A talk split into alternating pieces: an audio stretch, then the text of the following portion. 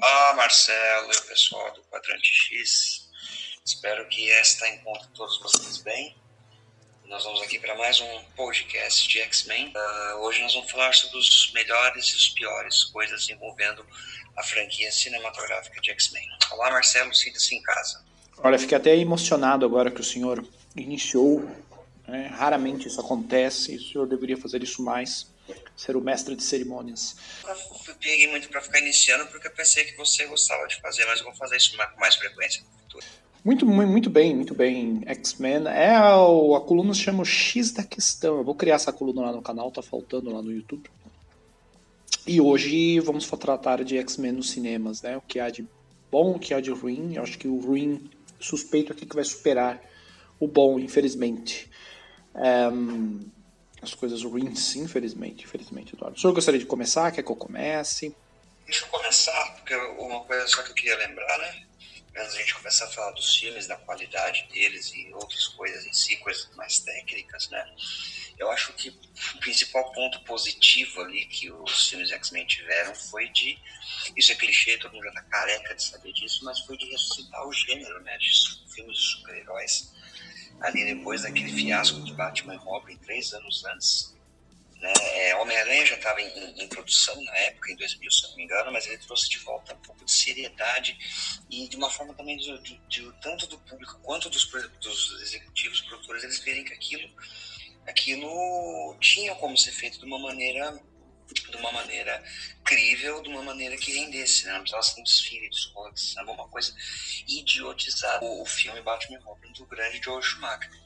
Então, acho que o ponto maior positivo talvez tenha sido esse.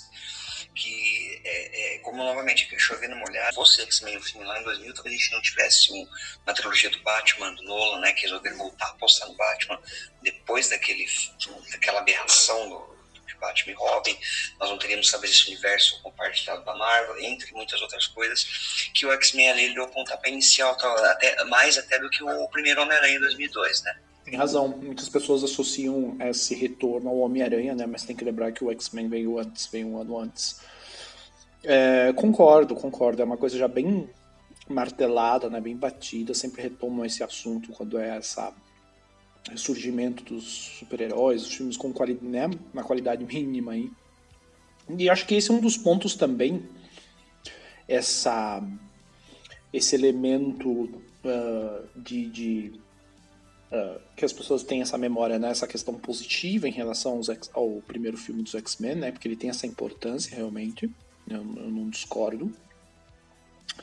Mas eu acho que esse é um dos motivos também que a gente acaba superestimando. Hoje eu vejo que é um filme superestimado, ao meu ver, por isso. Né? Ele tem essa importância indiscutível, mas daí o filme como história, como adaptação, ela acaba, ele acaba sendo um pouco superestimado, ao meu ver, é, devido a esse fator. Né? Porque eu considero uma, como adaptação ainda bem para ser bem sincero, né, vou colocar de forma geral aqui, com exceção do, do, do First Class, né, é, eu não vejo nenhum outro filme dos X-Men com grande fidelidade à, à sua fonte, né. Aqui a gente pode entrar nessa discussão também de que cinema é cinema, é uma outra mídia, com certeza, né, a gente não está querendo ver aqui o quadrinho animado, né, a gente quer ver uma. O nome já diz, adaptação. Você vai ter uma. Né?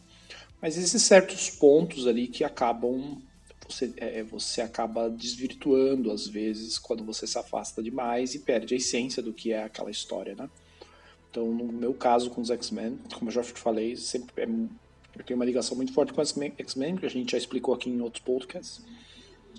E eu lembro dessa expectativa, essa surpresa, lógico, tinha coisas muito bacanas nessa, esse retorno do gênero, mas eu fiquei muito decepcionado com outras, já na época. Primeiro, a questão visual, né? Eu acho que uma coisa que me incomoda muito dos filmes do, do Brian Singer, uh, esses três, os dois primeiros que são dele, né? Mas o terceiro ainda tem muito a cara dele, só foi dirigido por outra pessoa, uh, Brett Ratner, né? Essa primeira trilogia dos X-Men, eu acho que visualmente me incomoda bastante. E é uma das coisas fortes dos X-Men, né? De, de, de adaptações de quadrinhos. Então, aquela coisa tudo escuro, aquelas roupas de couro pretas, enfim. E também, alguma, obviamente, as abordar algumas escolhas em relação a escolhas narrativas, né? Porque eu considero que os dois primeiros filmes do Brian Singer são filmes do Wolverine, o dois principalmente.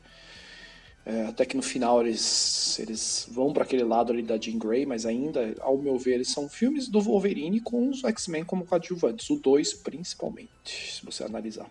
É, é, eu entendo o porquê, mas, mas discordo totalmente.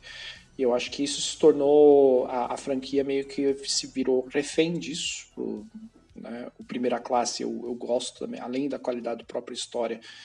É, eu vejo que um dos pontos fortes é justamente isso, se, se, se aproximar mais a ser mais fiel à questão da origem deles nesse sentido, né? E onde o Wolverine ele nunca foi o líder do time, ele nunca foi o ponto central. O Wolverine como personagem para mim sempre funcionou justamente por ser o contrário. Sim, eu sei que ele tem histórias soltas muito boas, eu sei, né? Mas ali é a história dele.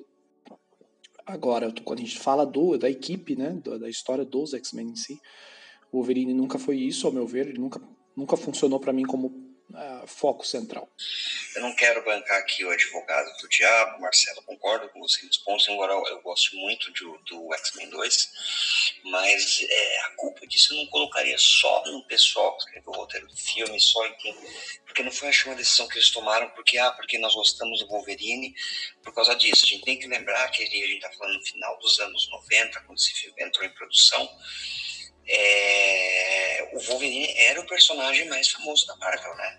É, hoje em dia nós temos aí Homem de Ferro, Capitão América, Thor ganhando importância, mas são personagens secundários, tanto que foram personagens que a Marvel não conseguiu vender né, é, dos direitos de adaptação, que por isso que esses personagens ficaram na propriedade da Marvel, que pôde começar a Marvel Studios, mas o Wolverine, ele era o centro das atenções ali no final dos anos 90, né, ele era o personagem mais popular da Marvel, superou o Homem-Aranha, que foi por décadas o personagem mais popular da Marvel, no, no, na questão de quadrinhos, e pode parecer estranho hoje em dia para quem né, é mais novo, quem não acompanhou essa época, estava nascendo ou era muito criança, mas Wolverine, ele era arroz de festa, você a Marvel colocava ele em praticamente todas as histórias, em, em, todos os títulos você tinha alguma participação dele, porque era certeza de vendas, né? Então, ali é, a, a questão do de marketing mais lógica era focar o filme justamente nele, por essa questão de, na época, ser o personagem mais popular. Assim como no primeiro Vingador, a gente tem um grande, enorme destaque para o Homem de Ferro, que é uma coisa que foi se perdendo com o passar dos filmes,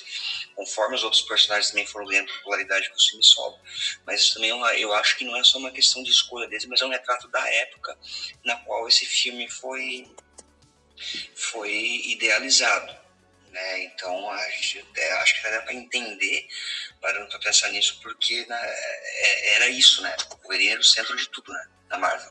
Sim, tudo bem, tudo bem, mas assim, eu ainda venho um outro ponto, que é a, própria escolha é, de, como então vou conceber esse personagem. Ok, eu entendo, como eu falei, eu discordo, mas eu, eu entendo o porquê. É, mas aí você, você leva para tela um, um personagem, um, né, visualmente falando, novamente aqui, não é implicância com o Hugh Jackman, nada disso. Eu já devo ter falado isso para você várias vezes. Né, eu acho que ele está bem, ele está entregue ao personagem, ele está interpretando o Wolverine, não há dúvida disso. Mas eu não, não é o Wolverine que eu cresci por, por uma primeira incursão do, do, no cinema. Eu acho que a gente tem que ir para o básico primeiro.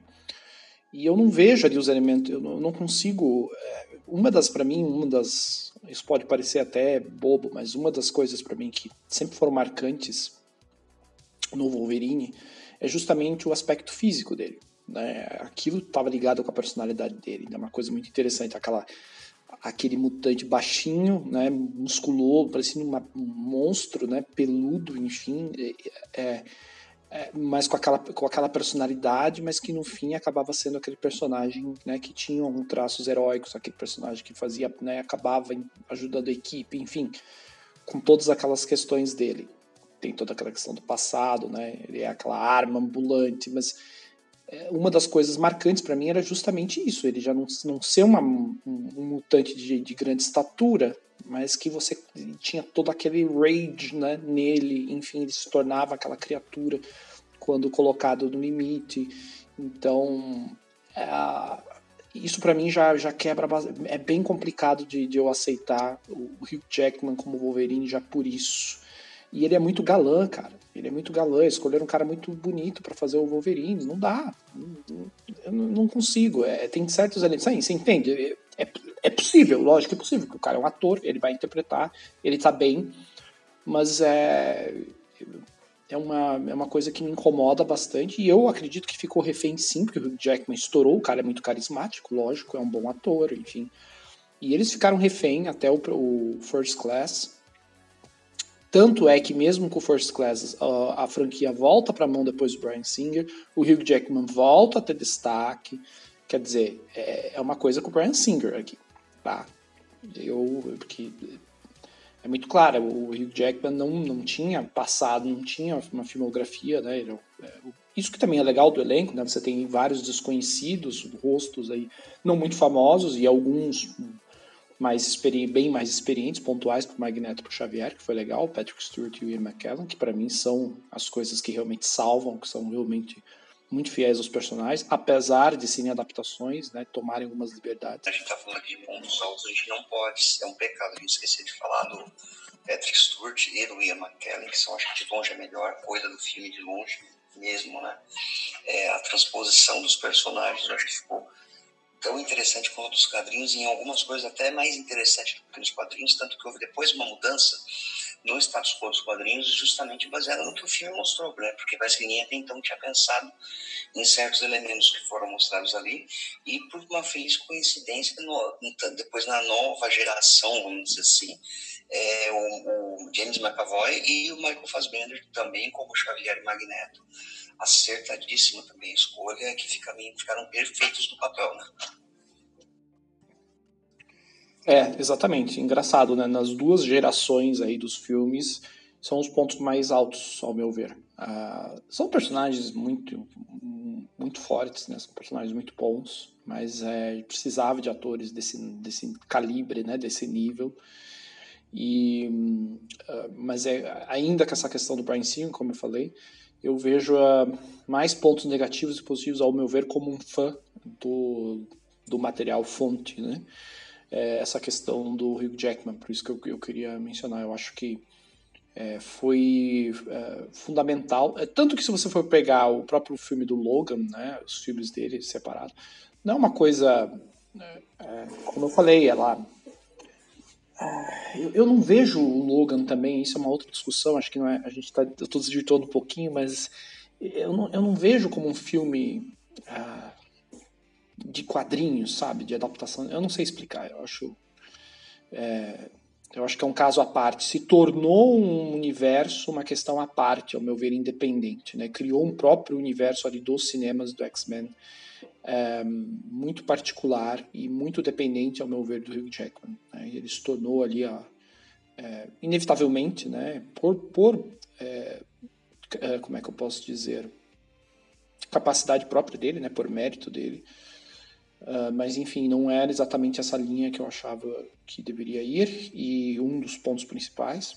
Tanto que é por isso que eu gosto tanto do First Class, para mim é o, é o, mais próximo do que a gente tem hoje termos de produções realizadas aí do tema mais próximo da fonte, né, mais rico nesse sentido, né, ele não, não tem aquela, aquela vergonha de assumir os uniformes coloridos, né, com as cores, né, bem chamativo, enfim, aquela coisa é, final de 60, 70 ali, é, anos bem 60, né, na verdade, ali para o First Class, enfim, é, que é uma coisa que eu sentia do Brian Singer, ainda que é ainda muito, é, como eu falei, né, muito do período e muito ainda tímido em relação à adaptação, né? Vamos ver se vai dar certo essa história para depois assumir aí.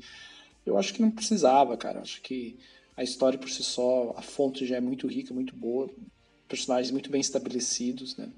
Mas é coisa da indústria. É, como você falou, a questão do próprio escolha do Wolverine como centro, né? São escolhas da indústria do, do momento, né?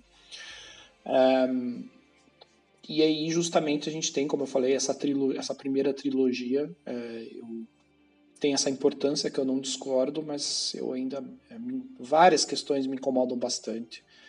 É, casting e, e, história em si, né, escolha narrativa, casting para alguns personagens, os personagens totalmente descaracterizados, Tempestade, uh, né, Rogue, uh, Rogue não, perdão, a Vampira, né? A versão portuguesa, Vampira, enfim. Um, você tem o próprio Ciclopes, né? Para mim, o Brian Singer uma, teve uma visão muito equivocada, ao meu ver, desses personagens que já na época já tinha muita coisa no, nos quadrinhos em que você estava se afastando demais das características daquele personagem. Né? O Scott Summers é ridículo o que eles fazem né?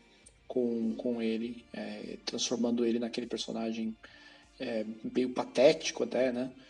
E como, um, como se fosse um alvo de piadas pro, pro filme, enfim. Então, acho que tem muito potencial ali desperdiçado. É, escolhas de casting, principalmente Tempestade, me incomoda bastante. A Halle Berry é muito ruim, né? Uma péssima atriz e ela também não entendeu, e o próprio, aí não culpa dela, mas o próprio Brian Singer não entendeu nada da personagem, uma personagem importantíssima para o grupo importantíssima e totalmente desperdiçada, ao meu ver. Uh, assim como todos os outros, né? Jean Grey também eu achei meio. A, a, atriz visualmente interessante, mas a interpretação dela eu acho que também não. Novamente, né? Brian Singer não entendeu muito bem. Aí tentaram do nada tirar aquilo no segundo filme. Eu acho muito complicado toda aquela questão da Fênix. Uh, é uma sucessão de, de, decisões narrativas bem equivocadas, ao meu ver, em mais sentido de potencial desperdiçado. Né? Você tem um potencial para contar histórias muito, muito boas. Vocês poderiam ter feito aquela parte do Wolverine um filme depois, para só dele, né? em vez de fazer aquela porcaria que eles fizeram lá do aquele Oranges, né? que é um, um lixo gigantesco. Acho que todo mundo que está envolvido tem vergonha daquele filme. Né? Tem aquele Deadpool. hilário também, né? Tem umas coisas, enfim. É... Então eu acho que é mais a questão de potencial desperdiçado. Só que o First Class vai repor totalmente, muito por centrar a história na origem realmente, questão de como o Magneto e o Xavier se conheceram, toda, todo esse elemento, né? a fundação mesmo do grupo lá na base, sem ter vergonha de lidar com o tema, de usar o fantástico, né? Tem aquele vilão bem exagerado, assim, né? Típico de quadrinhos antigos, né? que o Kevin Bacon está ótimo. Então utiliza muito bem o potencial, tem um casting muito mais acertado, ao meu ver. Na maioria dos casos, não todos, né? Mas um casting muito mais interessante. E, e para mim é disparado assim o que tem mais próximo da fonte, né? E aí depois é o Matthew Vaughn, né? Que ele dirigiu, é, ele tá muito bem, como, é, dirigiu muito bem esse filme. E depois, é, devido ao próprio sucesso, né? devido ao próprio sucesso desse filme, é, todo mundo. Porque a gente tem lá o terceiro filme, é o terceiro X-Men, né? Que foi assim para fechar aquela trilogia, mas um filme bem mediano, né? Com, bem complicado também, dirigido por Brett Ratner. É, extremamente bem mediano, a gente pode dizer. Né? Eu não diria que é um filme ruim. Vivi para ouvir alguém chamando X-Men 3, principalmente você chamando X-Men 3 de mediano. É que depois foram feitas coisas tão ruins que ele acabou se tornando um filme mediano, ao meu ver, né? Se a gente for pegar esse último filme dos X-Men, essas últimas incursões, aquele apocalipse, nossa, cara, é eu não, é, por muito tempo foi para mim a pior coisa, né? Mas hoje eu diria que ele é até medíocre, dá para até chamar ele de medíocre, vai. Eu não assisti ainda aquele Fênix Negra, também não tenho nem vontade de assistir. E eu tinha uma tradição, né? Porque o primeiro filme lá, Bernstein, em 2000, eu tava na sétima série na escola. E eu matei aula na escola, assim como fiz com a Ameaça Fantasma, para assistir. Desde então, assisti todos os filmes dos X-Men no cinema. Assisti o X-Men 2, X-Men 3, aquela porcaria com o Wolverine, assisti First Class, assisti o Dia de Futuro Esquecido. Depois do Apocalipse, quando foi para esse, esse, esse Fênix Negro, eu perdi totalmente o interesse, falei foi o primeiro que eu não assisti, justamente foi o último, e eu, eu não tenho o mínimo de interesse, a não ser que apareça aqui um dia em casa alguém com um DVD e fala, tô, cara, assista, é um filme que eu não vou atrás, eu não, eu não mexo uma palha para ir assistir aquilo. É, e você, é, exato, e você tem um material tão, como novamente, né, um material tão bom, tão rico em mãos, e você desperdiça, né, é uma especialidade, ao meu ver, do Brian Singer, e, e aí ele retorna depois do First Class com Dias de um Futuro Esquecido, né, um, e, e, que novamente é uma das principais histórias, né, é, é, jogada totalmente no ralo, é jogada totalmente desperdiçada. Eu acho que é um filme bem, bem, bem, um, como é que eu posso dizer, preguiçoso pelo tema que tem em mãos.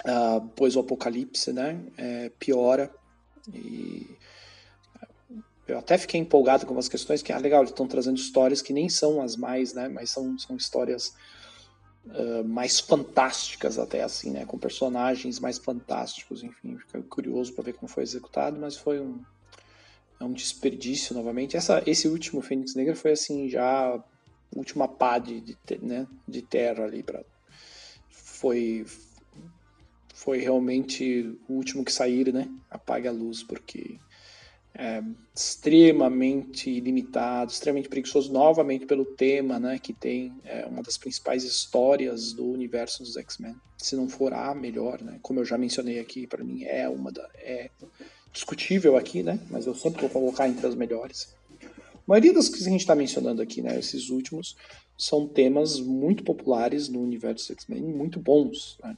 E foram totalmente desperdiçados. Novamente, o problema não é o casting, totalmente, né? Vários atores, né? Ainda contando ali com o Fassbender, com o McAvoy, enfim. É...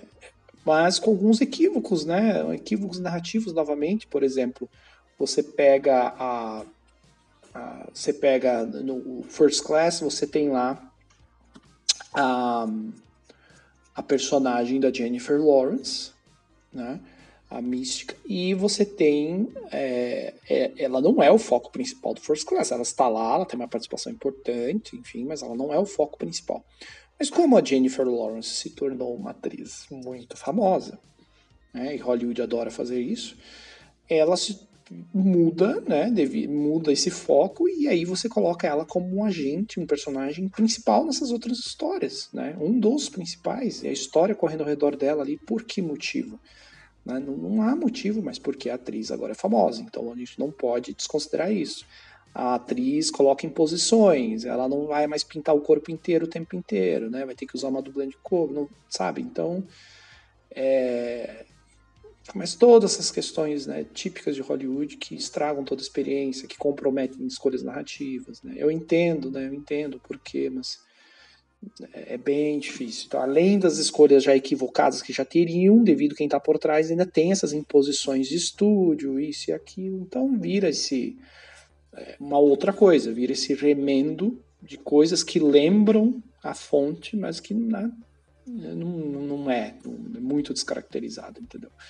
Então acho que esses últimos filmes, principalmente, é, é, é coisas já, né, por ter trouxe de volta pessoas que já cometiam, o próprio Brian Singer, né, de volta, e o, o, cara, eu acho que é um daqueles diretores que eu acho que mais enganaram, né, era um cara muito bem cotado no início, teve aquele filme lá, Os Suspeitos, né, um cara que ficou muito bem cotado em Hollywood, mas ao meu ver nunca fez um filme assim, né, que me encheu os olhos, né, então Suspeitos é um filme ok, tem aquele final que chama atenção, né? Mas não é nada uma história. É um cara muito superestimado, né? E aí, com toda a importância, o sucesso dos, dos dois primeiros X-Men, né? Então ele foi aí colocado como um dos caras lá, né? Da, daquele momento.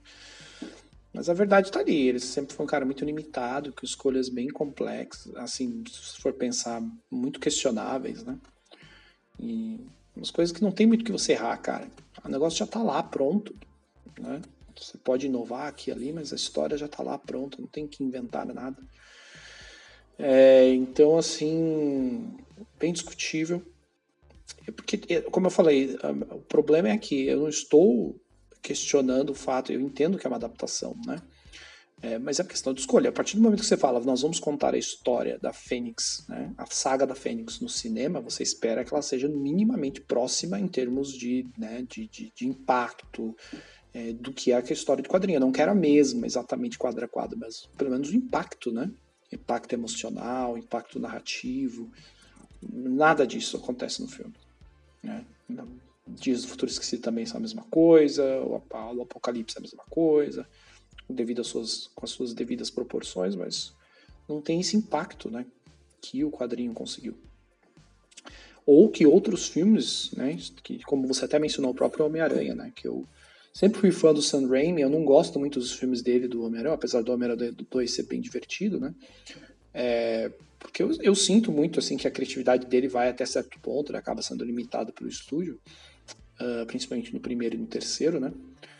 É, mas você sente que é o personagem ali, você, né? Quem conhece o mínimo de Homem-Aranha sente que aquilo ali é o personagem, ele está próximo da sua fonte, mas é o personagem do Sam Raimi, né?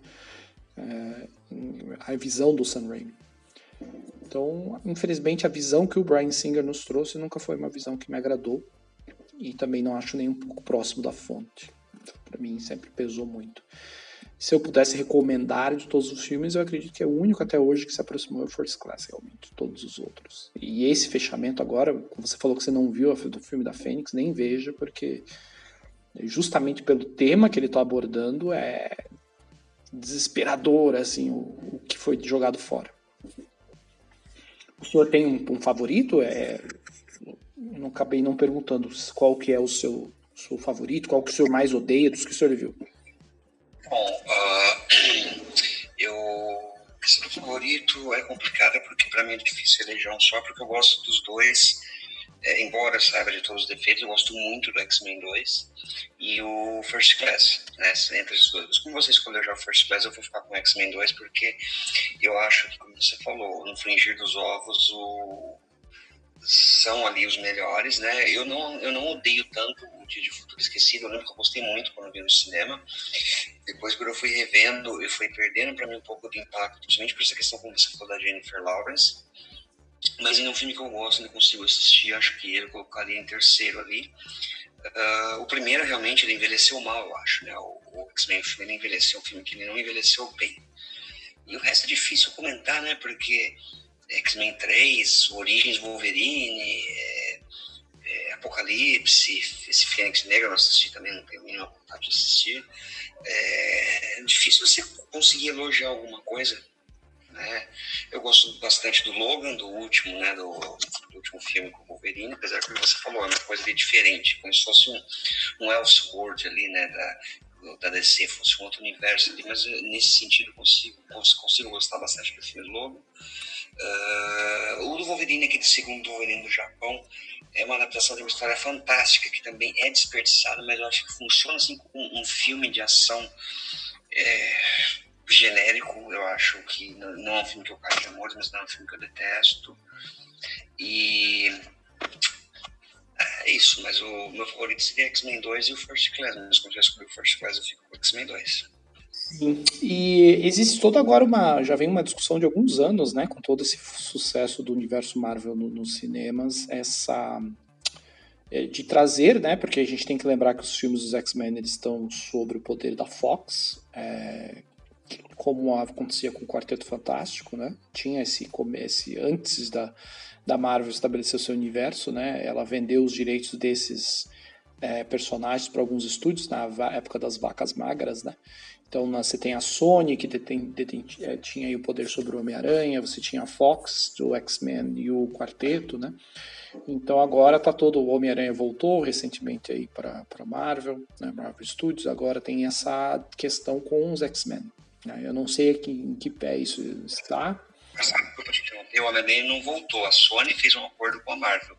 Os direitos não voltaram. Quem voltou foi o Demolidor, que também era da Fox, né?